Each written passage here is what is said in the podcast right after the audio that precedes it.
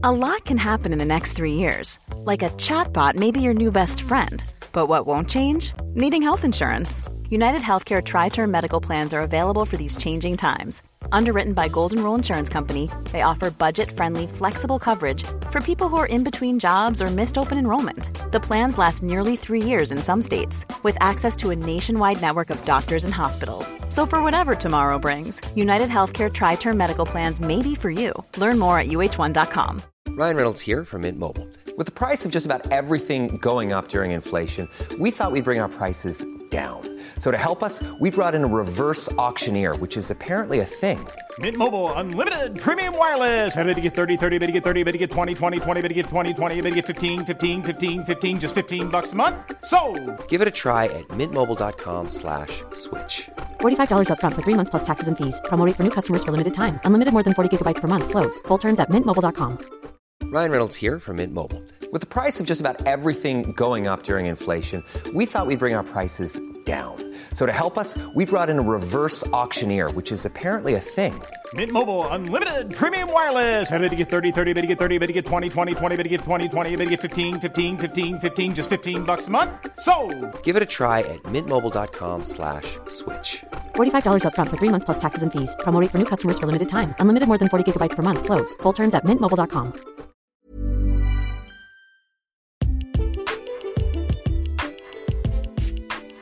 Muy bien, señor. Ahora diga A.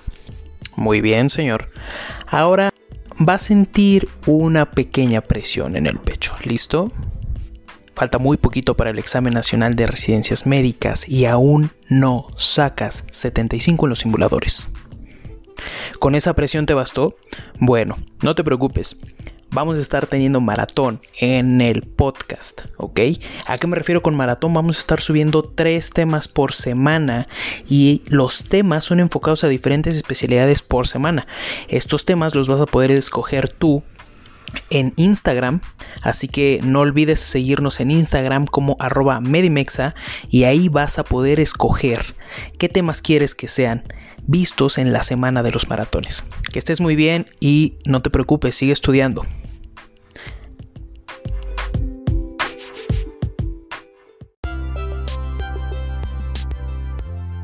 Vamos a pasar, si quieres, ya por último a fractura de tobillo.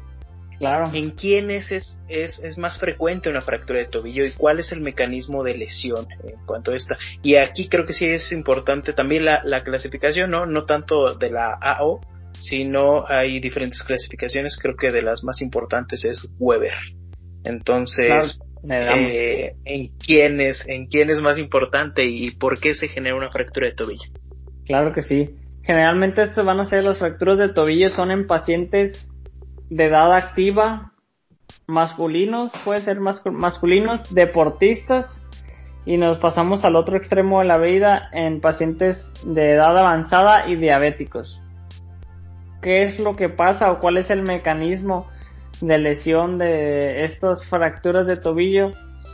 El más común es una inversión forzada o que puede ser una una supinación y una aducción del pie. Yo les diría que eso no se lo aprendan, nomás apréndense que es una inversión, que es cuando el pie se mete hacia adentro y todo tu peso cae sobre el tobillo. ¿Cuál es la clínica que nos va a dar?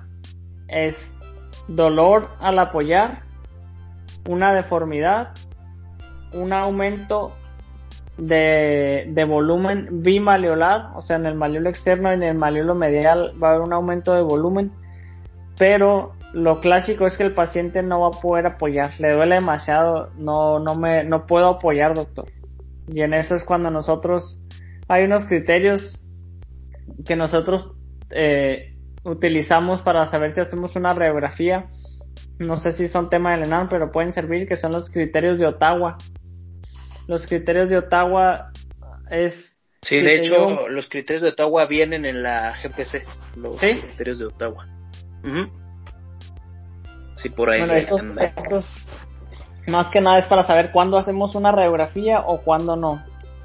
Si al paciente tú le tocas el maleolo externo, le duele, hay que hacerle radiografía. Si tú le tocas el maleolo medial y le duele, hay que hacerle radiografías Y si al paciente no puede dar más de cuatro pasos, hay que hacerle radiografía. Esos serán los criterios de Tawa. Si en alguno de estos tres puntos le duele, hay que hacer radiografía. Y hay un cuarto punto que no todos manejan, pero si le duele la base del quinto metatarsiano, también hay que pensar en una radiografía. Y esto nos llevaría a la radiografía que hay que hacer. Como siempre, dos proyecciones, una AP y una lateral de tobillo. Muchas veces pedimos una proyección ahí que viene en la GPC, ese mortaja, que es una radiografía AP con 15 grados de rotación interna. Esto nosotros lo usamos para valorar más cosas. Pero de ahí nos iríamos a la clasificación, que esta fue lo que les preguntaba el año pasado. Eh, la más común es Weber, que las divide en A, B y C. Empezando, aquí tendríamos que mostrarles una radiografía desde donde se ve la articulación del tobillo o la sindesmosis. Si está para abajo, es A. Si está a la mitad o cruza la sindesmosis, es B. Y si el trazo de fractura es arriba de la sindesmosis, es una C. ¿Por qué sirvió? ¿Por qué hicieron esta clasificación? Si es una fractura A de Weber abajo de la sindesmosis, va a ser un tratamiento conservador. Si es una fractura Weber B a nivel de la sindesmosis, hay que valorar si va a ser quirúrgico o va a ser conservador.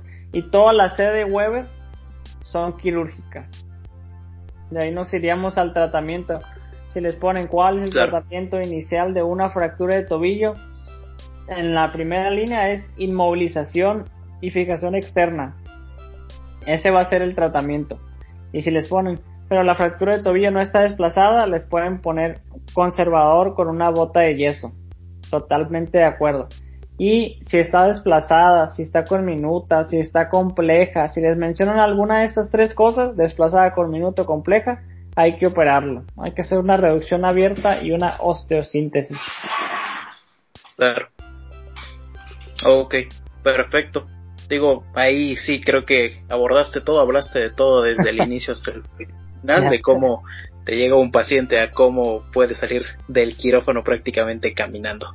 oye, yo sí tengo ahorita una pregunta. ¿Qué tan, eh, qué tan importante crees que sea eh, el, identificar o que te pongan, no sé si te pongan, eh, cuando se presenta una fractura bimaleolar o trimaleolar, por ejemplo.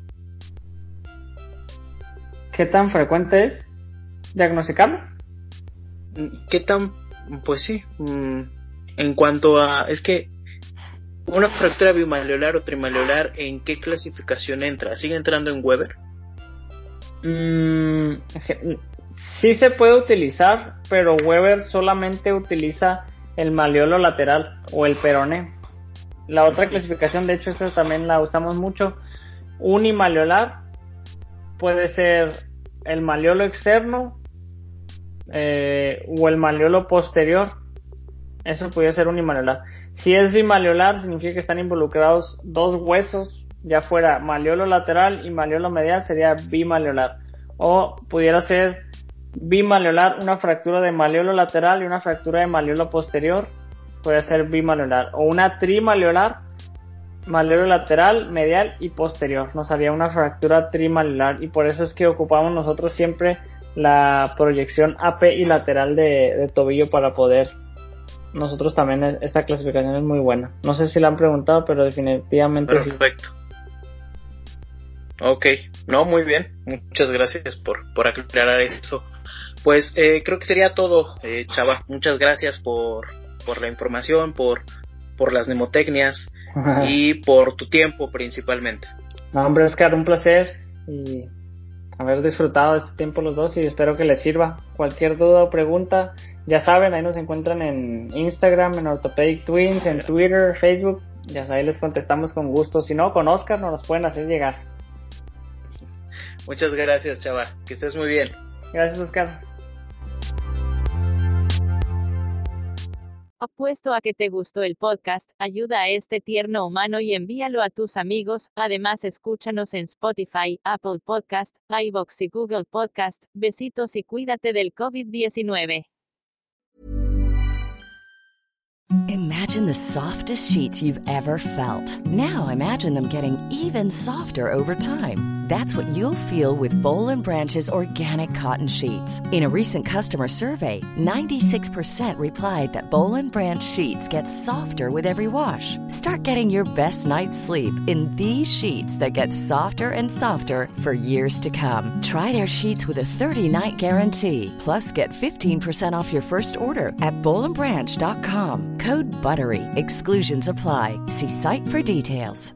If you thought the only way to get a more defined jawline with natural looking results was through surgery, think again. Juvederm Volux XC is a non surgical injectable gel filler that improves moderate to severe loss of jawline definition and can help you achieve natural looking results with little downtime. Even better, this improved definition lasts up to one year with optimal treatment. No maintenance required. Improve jawline definition for a smooth, sculpted look with Juvederm Volux XC. For important safety information and to find a licensed specialist, visit juvederm.com. That's J U V E D E R M.com. Not for people with severe allergic reactions, allergies to lidocaine, or the proteins used in Juvederm. Common side effects include injection site redness, swelling, pain, tenderness, firmness, lumps, bumps, bruising, discoloration, or itching. There's a risk of unintentional injection into a blood vessel, which can cause vision abnormalities, blindness, stroke, temporary scabs, or scarring. Talk to a licensed specialist to find out if it's right for you.